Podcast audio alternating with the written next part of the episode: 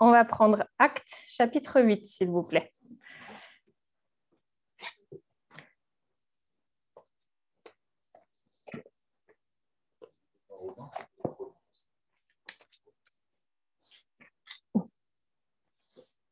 Acte chapitre 8 et on va lire l'histoire de Philippe et un eunuque éthiopien. Donc c'est les versets 26 à 40. Prenez le temps, prenez vos Bibles, vos téléphones et lisez et entendez la parole de Dieu en même temps. un ange du Seigneur s'adressa à Philippe en disant Lève-toi et va en direction du sud sur le chemin qui descend de Jérusalem à Gaza, celui qui est désert. Il se leva et partit. Or, un eunuque éthiopien, haut fonctionnaire de Candace, la reine d'Éthiopie, et administrateur de tous ses trésors, était venu à Jérusalem pour adorer. Il repartait assis sur son char et lisait le prophète Ésaïe. L'Esprit dit à Philippe, Avance et approche-toi de ce char. Philippe a couru et entendu l'Éthiopien lire le prophète Ésaïe.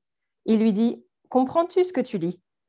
Et l'homme répondit Comment le pourrais-je si personne ne me l'explique? Et il invita Philippe à monter et à s'asseoir avec lui. Le passage de l'écriture qu'il lisait était celui-ci. Il a été conduit comme une brebis à l'abattoir. Et pareil à un agneau muet devant celui qui le tond, il n'ouvre pas la bouche. Dans son humiliation, la justice lui a été refusée. Et sa génération, qui en parlera? En effet, sa vie a été supprimée de la terre. L'eunuque dit à Philippe, Je t'en prie, à propos de qui le prophète dit-il cela? Est-ce à propos de lui-même ou de quelqu'un d'autre? Alors Philippe prit la parole et en partant de ce texte de l'Écriture, il lui annonça la bonne nouvelle de Jésus. Comme ils continuaient leur chemin, ils arrivèrent à un point d'eau L'eunuque dit, Voici de l'eau, qu'est-ce qui empêche que je sois baptisé? Et Philippe dit, Si tu crois de tout ton cœur, cela est possible. L'eunuque répondit, Je crois que Jésus-Christ est le Fils de Dieu. Il fit arrêter le char. Philippe et l'eunuque descendirent tous les deux dans l'eau, et Philippe baptisa l'eunuque. Quand ils furent sortis de l'eau, l'Esprit du Seigneur enleva Philippe, et l'eunuque ne le vit plus. Il poursuivit sa route tout joyeux. Philippe se retrouva dans Azote, puis il alla jusqu'à Césarée, en évangélisant toutes les villes par lesquelles il passait. Je pense que nombreux d'entre vous connaissent cette histoire, l'ont peut-être déjà lue plusieurs fois, peut-être même entendue quand ils étaient enfants. Mais j'aimerais la reprendre avec vous. Elle m'a, elle m'a beaucoup interpellée sur les dernières semaines, cette histoire, pour plein de raisons. Et le premier point que j'aimerais voir avec vous, c'est l'histoire de la foi d'un homme, la foi d'un seul homme. Et cet homme, bah, c'est l'Éthiopien dont je veux parler. Cet homme, sa vie, elle semble, enfin, il semble être une personne riche, une personne importante, une personne peut-être même carriériste. Et je pense que voilà, selon les standards du monde, il correspond à plein de checks, si je peux me permettre l'expression tu as assez de sous, check. Tu es assez populaire, check. Tu as assez de bonne réputation, check. Tu côtoies des gens importants, check. Plein de choses comme ça. Et en fait, oui, parce que dans la parole, on lit qu'il était un haut fonctionnaire de la reine. Donc quand même, voilà, pour travailler avec la reine de son pays, il faut être haut placé, il faut être très important. Et il était administrateur de tous ses trésors de la reine. Donc tout ce qu'elle avait de plus précieux, entre guillemets, lui, il en était le gérant. Donc je pense qu'il n'y a pas de beaucoup de postes plus hauts que le sien avant la reine. Et du coup, oui, clairement, selon les standards du monde, je pense, il était au top. Pourtant, ce que l'histoire nous montre, c'est que cet homme avait un énorme vide, un énorme vide. L'or, la carrière, le prestige, les privilèges, l'élite, tout ça, ce n'était pas suffisant. Parce qu'il était prêt à faire à peu près 2000 kilomètres en char pour aller adorer Dieu. J'ai regardé en voiture, ça fait à peu près 24 heures de voiture. On sait que les chars, ils n'avancent pas à la même vitesse, que ce pas le même confort. Donc, clairement, c'était... Je ne sais pas si vous entendez l'orage ici, mais ça tape bien. C'était assez impressionnant comme voyage à entamer, en tout cas, de faire 2000 km aller, adorer Dieu, et 2000 km retour en char. Et donc, ce n'est pas non plus les dieux ou le dieu de son pays qui le satisfaisait non plus. Donc, ni l'or, ni les trésors, ni les richesses, ni les, ni les privilèges ne le satisfaisaient, mais même la religion ou la spiritualité de son pays ne le satisfaisait pas non plus. Et alors on peut se demander, mais comment est-ce qu'il pouvait être au courant du roi des Juifs Pourquoi est-ce qu'il a entamé cette route pour adorer Dieu? C'est écrit Dieu avec un D majuscule. Ben, ça date de mille ans avant, entre le roi Salomon et la reine Séba où en fait, et on peut le lire dans 1 roi chapitre 10 pour ceux que ça intéresse, ou 2 chroniques verset 9. Et en fait, le roi Salomon a rencontré cette reine du sud et qui aurait, qui était vraiment impressionné par d'abord la sagesse de ce roi, de ce roi Salomon. Mais ensuite, dans ses paroles, c'est assez impressionnant parce que cette reine-là, de mille ans avant, elle disait, mais béni soit ton Dieu, béni soit l'Éternel, parce qu'il t'accorde tout ça. Et on peut imaginer qu'elle était tellement impressionnée qu'elle a ramené ça dans son pays et que quelque part, c'est resté dans la cour royale que, vous savez, le roi Salomon, son Dieu, tout ça.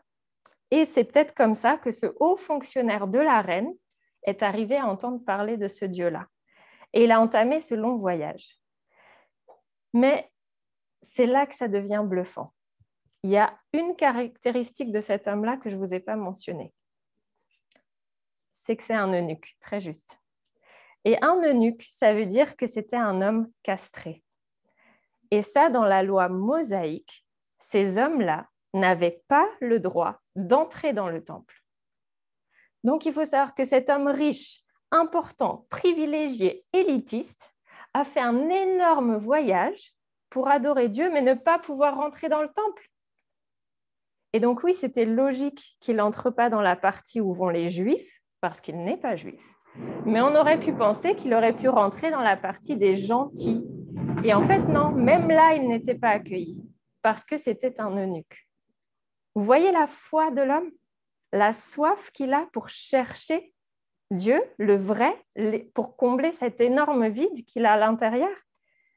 Et donc, il fait tout ce voyage pour, entre guillemets, ne pas s'approcher de Dieu, mais être au plus près possible de ce qu'il connaît. Et il repart, on le lit dans la Bible, il repart avec une écriture, avec le livre d'Ésaïe. il faut savoir que les livres, c'est pas comme on les a aujourd'hui et euh, je tourne une page et puis ah non ça ça m'intéresse pas et je tourne des pages et je skip. Non. Avant c'était des rouleaux. Donc il y avait un bout de bois avec l'écriture roulée autour et un autre bâton. Et en fait, on faisait transvaser les écritures d'une page à l'autre, un peu comme les vieux VHS.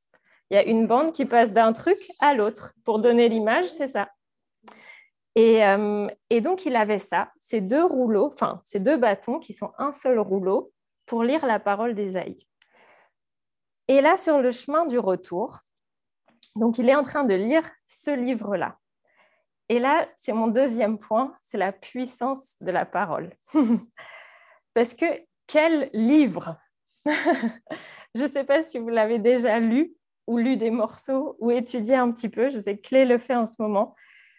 Mais c'est s'il fallait un livre de l'Ancien Testament, c'était bien celui-là qu'il devait avoir pour son voyage. Et donc ça, déjà, je trouve ça fou. Parce que oui, rappelons-nous que on est au temps de Jésus, donc les seuls livres qui pouvaient se procurer, c'était forcément l'Ancien Testament. Ne confondez pas avec autre chose. Et Ésaïe, c'est le livre qui reprend au mieux la plénitude de la Bible. C'est fou, hein, parce que c'est de l'Ancien Testament, mais il parle de Jésus. Il parle des actes, il parle du retour de Jésus, de la mort de Jésus. Et euh, en fait, ce livre, juste une petite anecdote, le livre d'Ésaïe comporte 66 chapitres et la Bible en entier est composée de 66 livres. Petite anecdote pour vous montrer la plénitude de tout ça.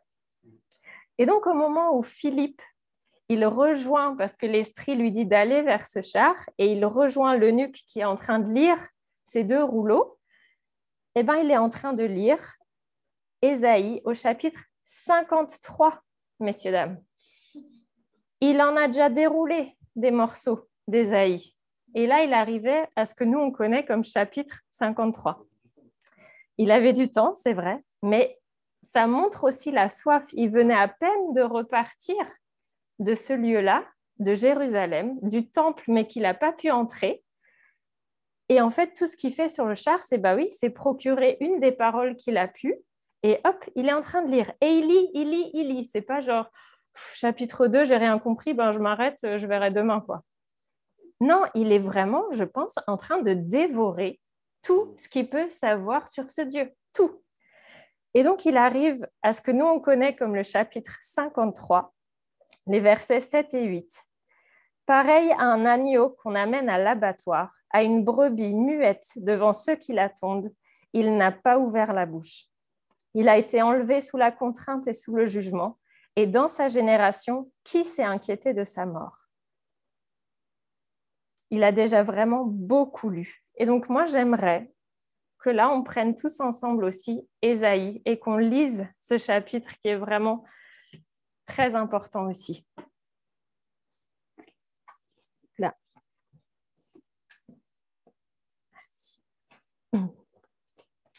Et vous allez voir pour le coup que nos Bibles, elles ne sont pas parfaites parce que ce passage-là, en fait, il commence déjà dans Ésaïe 52, au verset 13.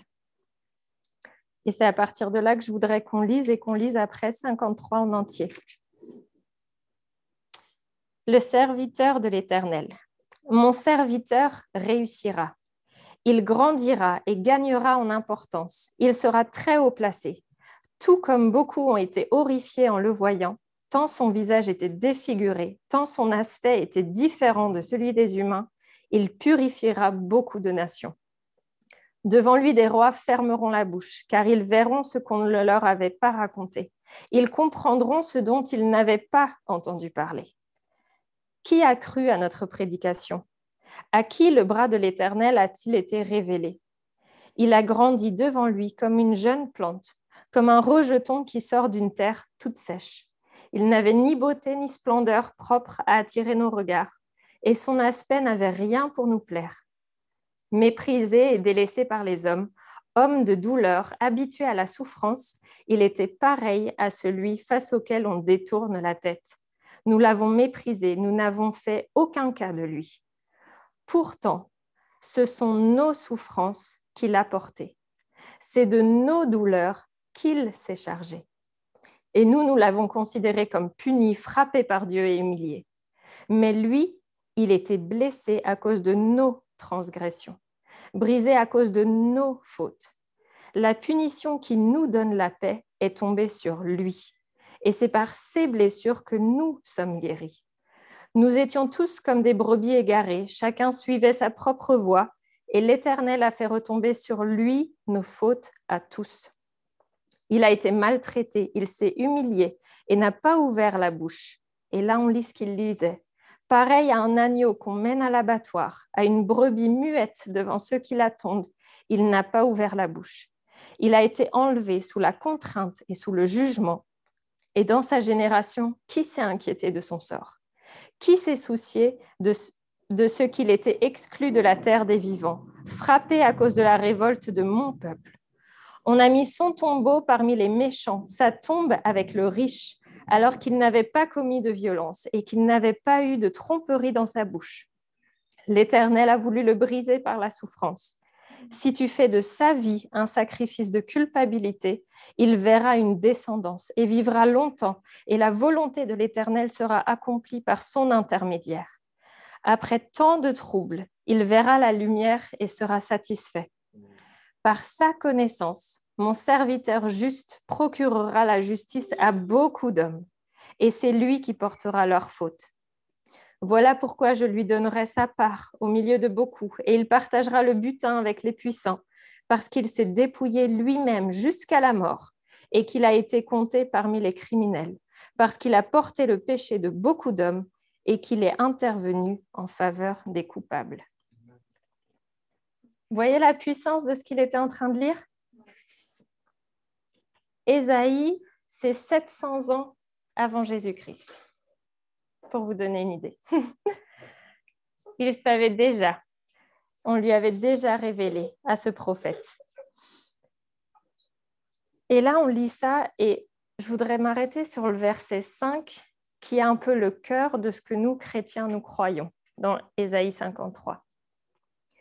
Mais lui, il était blessé à cause de nos transgressions, brisé à cause de nos fautes.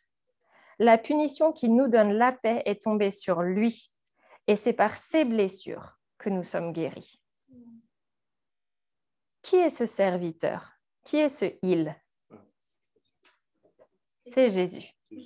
C'est Jésus.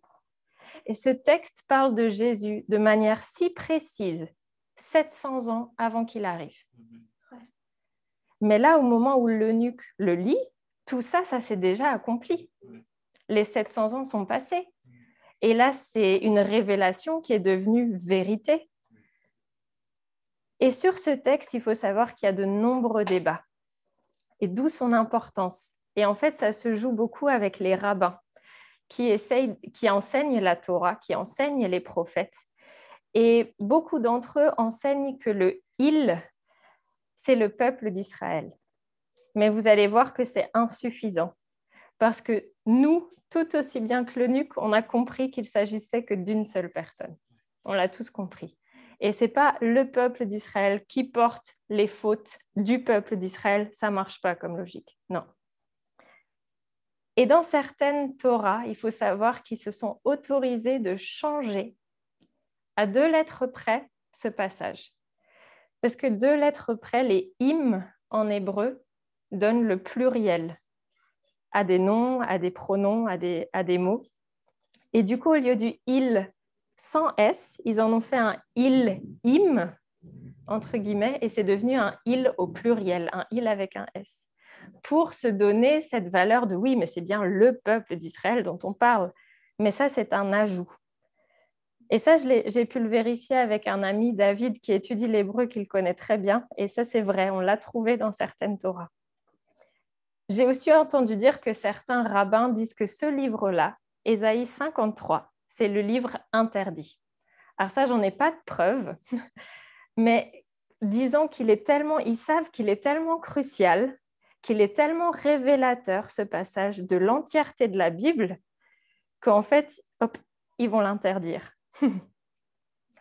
Et là, du coup, mon troisième point, c'est l'importance de tout centrer sur Jésus. Le passage d'Ésaïe 53 sans Jésus n'a aucune valeur.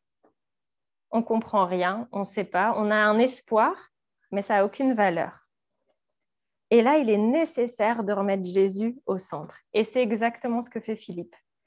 C'est écrit dans la Bible. À partir de cette écriture, à partir d'Ésaïe 53, il est en train d'annoncer la bonne nouvelle. Il est en train d'annoncer ce que Jésus a accompli. Et ça, c'est aussi simple.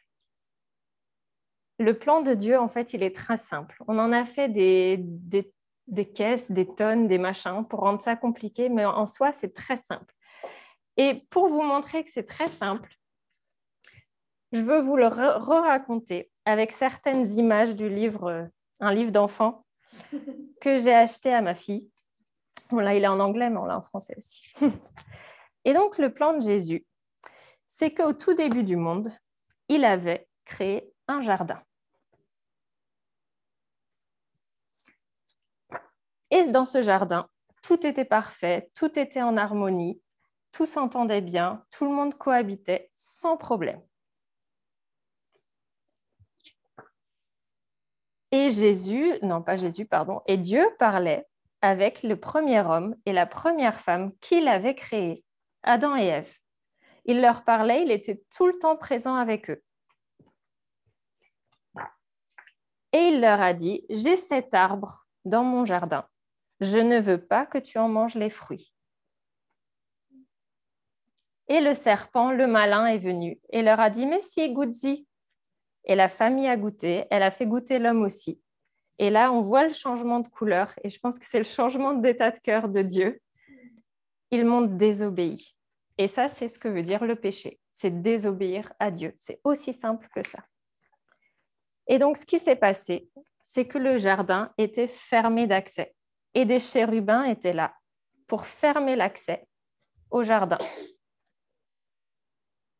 Ils ne pouvaient plus y entrer. Et depuis, comme ils n'étaient plus dans la présence de Dieu permanente, eh ben, ils péchaient, ils faisaient des désobéissances à Dieu. Et donc plus tard, Dieu leur a dit, bah, construisez un temple et je serai dans le lieu très saint.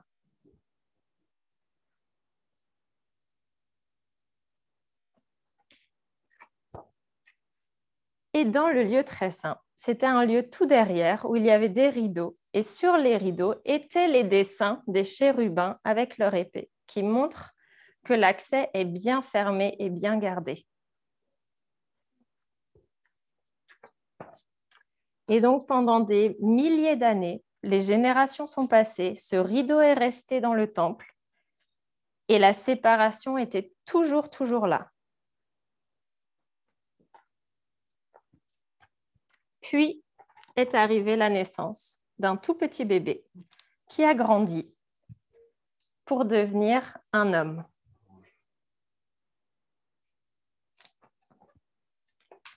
Et cet homme-là n'était pas n'importe qui. Et même là, le monde entier, les humains, ont désobéi. Ils ont péché. Ils ne l'ont pas reconnu pour qui il était. Ils l'ont crucifié à la croix. Le jour le plus triste. Mais en même temps, c'était le plan de Dieu. Parce que ce jour-là, sur la croix, Jésus a pris nos péchés, nos transgressions, nos souffrances, tout ce qu'on a lu dans Ésaïe 53, sur la croix. Il a tout pris.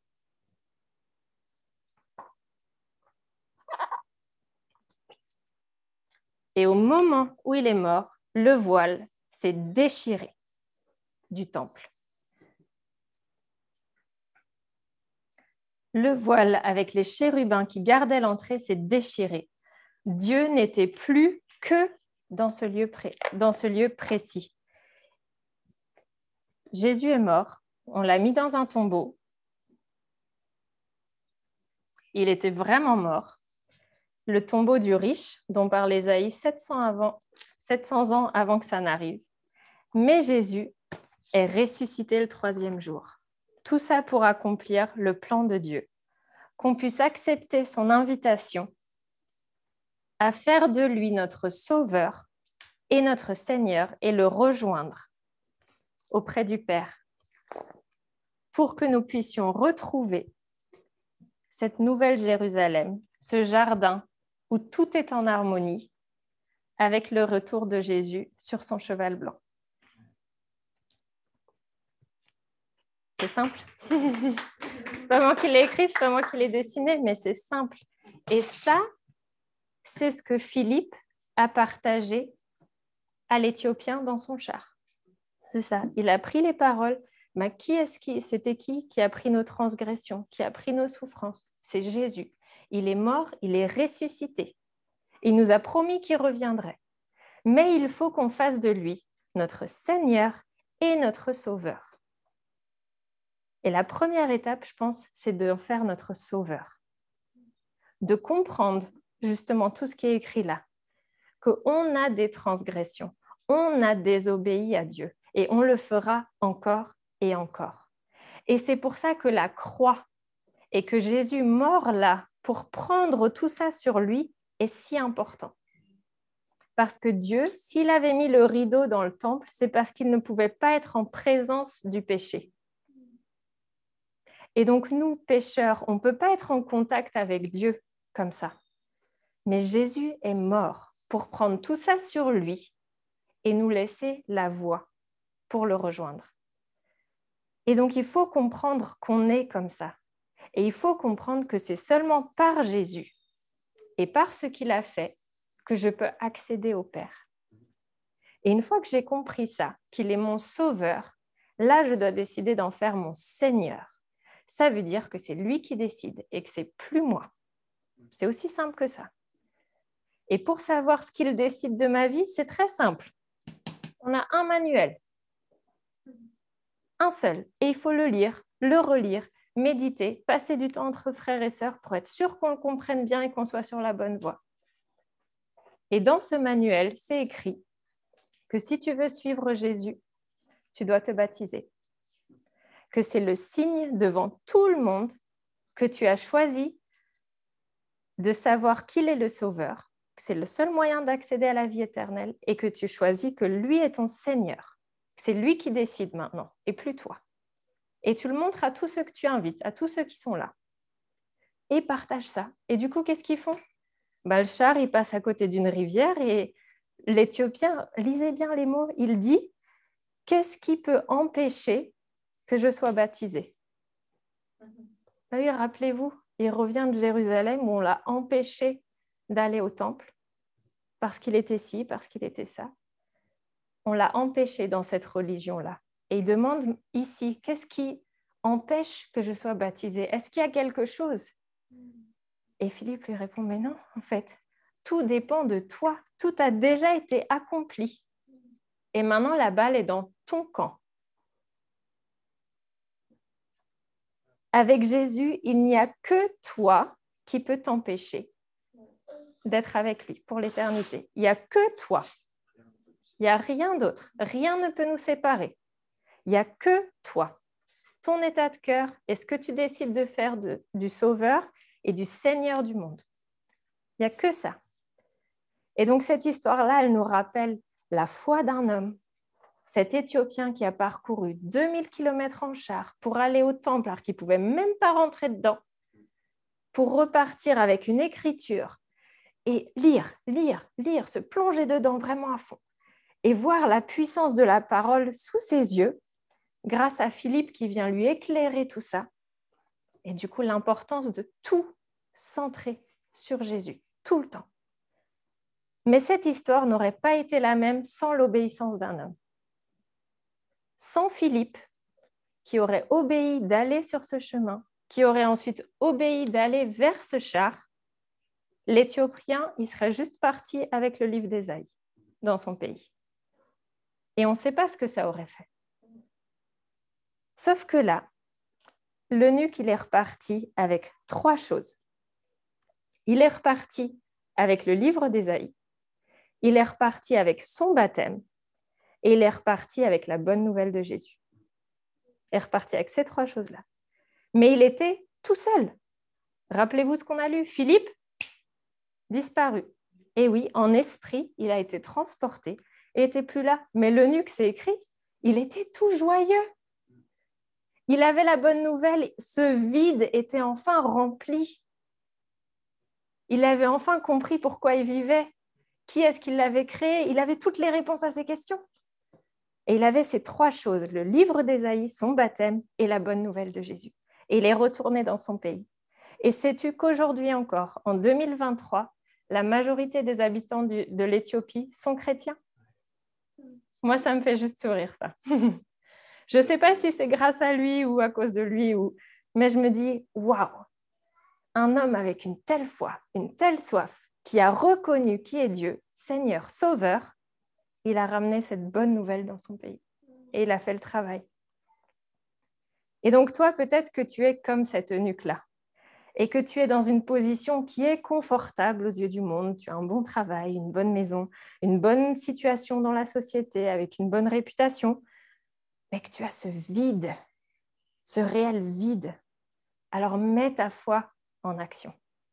Lis la parole. Demande à l'Église de t'aider à comprendre sa parole mais tu es aussi peut-être comme cette eunuque dans une autre façon. Tu es peut-être celui qui découvre Jésus et sa bonne nouvelle. Et tu veux pas te séparer de cette bonne nouvelle. Tu veux pas être séparé de lui pour l'éternité. Alors je t'encourage, baptise-toi. Mais il faut que ça vienne de toi. On va jamais être là à te tirer, tout comme Philippe. C'est pas Philippe qui a dit oh bah peut-être que maintenant serait le moment. Regarde, il y a une rivière. Tu penses à quoi hmm? Non, c'est l'eunuque, l'Éthiopien lui-même qui a dit Qu'est-ce qui empêche? Vous voyez la volonté, vous voyez la soif de cet homme-là? C'est lui qui a dit ça. C'est pas Philippe qui lui a mis des petits indices par-ci par-là et peut-être qu'il va comprendre ma perche? Non. Ça doit venir de toi. si tu te fais baptiser. Parce que c'est toi qui prends la décision d'être sauvé, de marcher sur la voie, d'être sauvé et de faire de Jésus ton Seigneur. Mais tu es peut-être comme cet énuque-là et tu mets ta foi en marche, tout simplement. Et je t'encourage à continuer et à toujours continuer de lui obéir. Mais tu es peut-être aussi justement pas comme cet eunuque-là. Et tu te caches derrière des excuses comme euh, j'ai pas le temps ou non mais tu comprends avec mon travail euh, je peux pas. Et j'ai vraiment envie de te faire réfléchir. Parce que crois-tu que l'eunuque, avec sa position de haut fonctionnaire chargé des trésors de la reine, qu'il était remplaçable? Je ne crois pas dans son travail. Et pourtant, il a pris le temps. Il n'avait pas le temps, mais il a pris le temps de faire ce voyage, de 2000 km, adorer Dieu, revenir de 2000 km. Il a pris le temps. Et c'est pareil de nos jours. Crois-tu que Marc Joutet, il a le temps? Ben non, il est époux, il est euh, parent, il est grand-parent, il est professeur, il est dans l'église. Et crois-tu qu'il a le temps de préparer tous ces messages, de visiter tout le monde? Non, il n'a pas le temps. Mais il prend le temps. Et là, c'est ce que je veux vraiment vous challenger à faire. Si vous vous reconnaissez dans cette situation, dans ces excuses, que bah, ce sont que des excuses. Et c'est pas ça qui va te rapprocher de Dieu et de Jésus. Mais tu as besoin de prendre le temps et de dire à ton patron, là, stop. Moi, je prends le temps pour ça. Parce que ça, c'est mon essentiel. Et donc, oui, à quel moment vas-tu réaliser ce qu'il a fait pour toi? Si on peut euh, discuter de ça, chacun dans nos maisons courtement. Et voilà, j'espère que vous allez être euh, édifiés par la foi de cet homme-là, que ça va vous encourager, vous, à aller de l'avant, mais aussi vous remettre en question si vous en avez besoin. Passez un très bon dimanche. On vous aime fort.